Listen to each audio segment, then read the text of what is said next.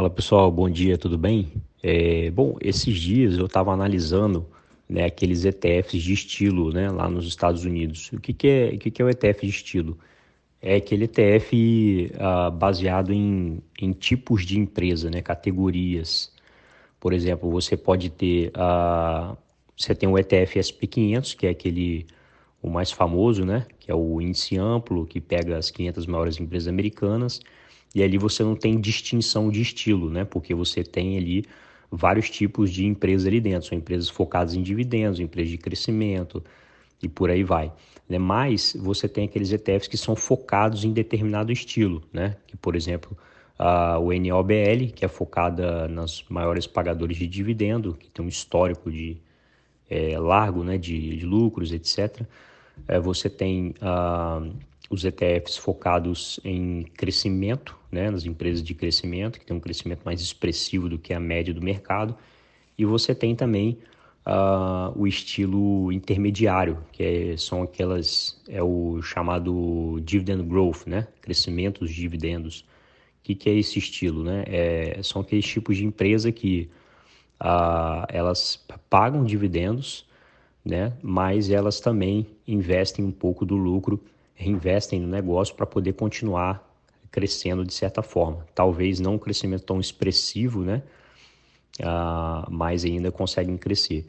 Então, digamos que uma empresa tem um determinado lucro, ela pode, por exemplo, optar por 50% distribuir para os acionistas em forma de dividendos, outros 50% reinvestir no negócio para continuar crescendo. Então, ao longo do tempo, você tem o quê? Um crescimento daquele dividendo, né?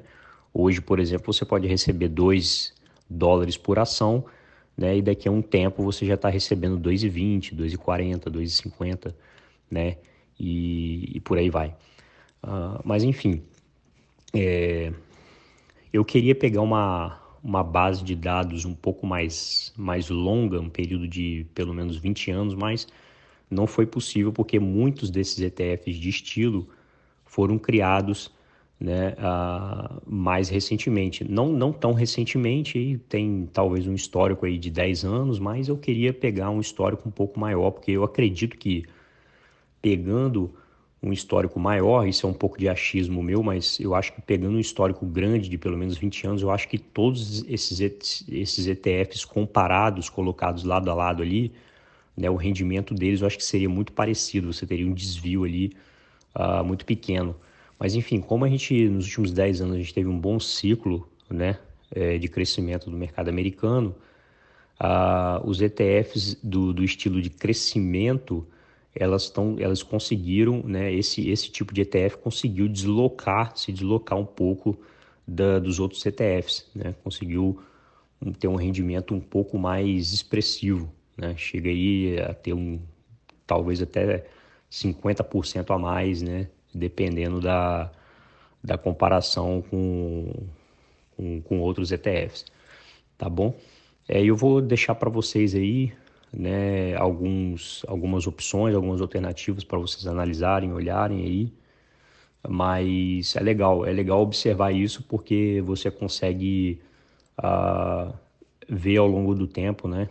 Quem tá, qual tipo de empresa que está conseguindo entregar né, mais resultado para o pro acionista, beleza?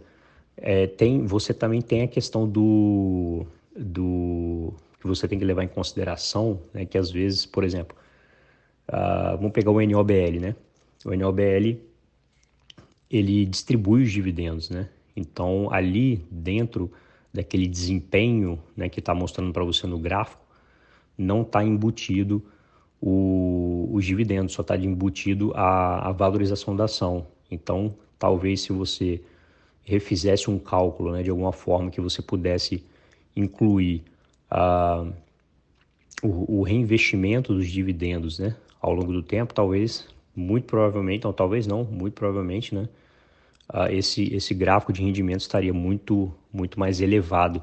Né, enquanto as empresas de crescimento, como elas não distribuem dividendos, né, praticamente não distribuem, algumas vão distribuir, obviamente, mas o rendimento é, é bem baixo. É, ali você está representado na, na, valorização da ação, está praticamente representado tudo o que ela entregou de fato para o acionista. né? Se você embutir o dividendo, talvez você puxe um pouco o rendimento mais para cima, mas vai ser uma coisa mínima, né? Ali, uh, diferentemente do que aconteceria com o NOBL, que seria seria dado, é, dado uma uma alavancada nos resultados é muito maior. Beleza? Valeu, galera. Bom dia para vocês.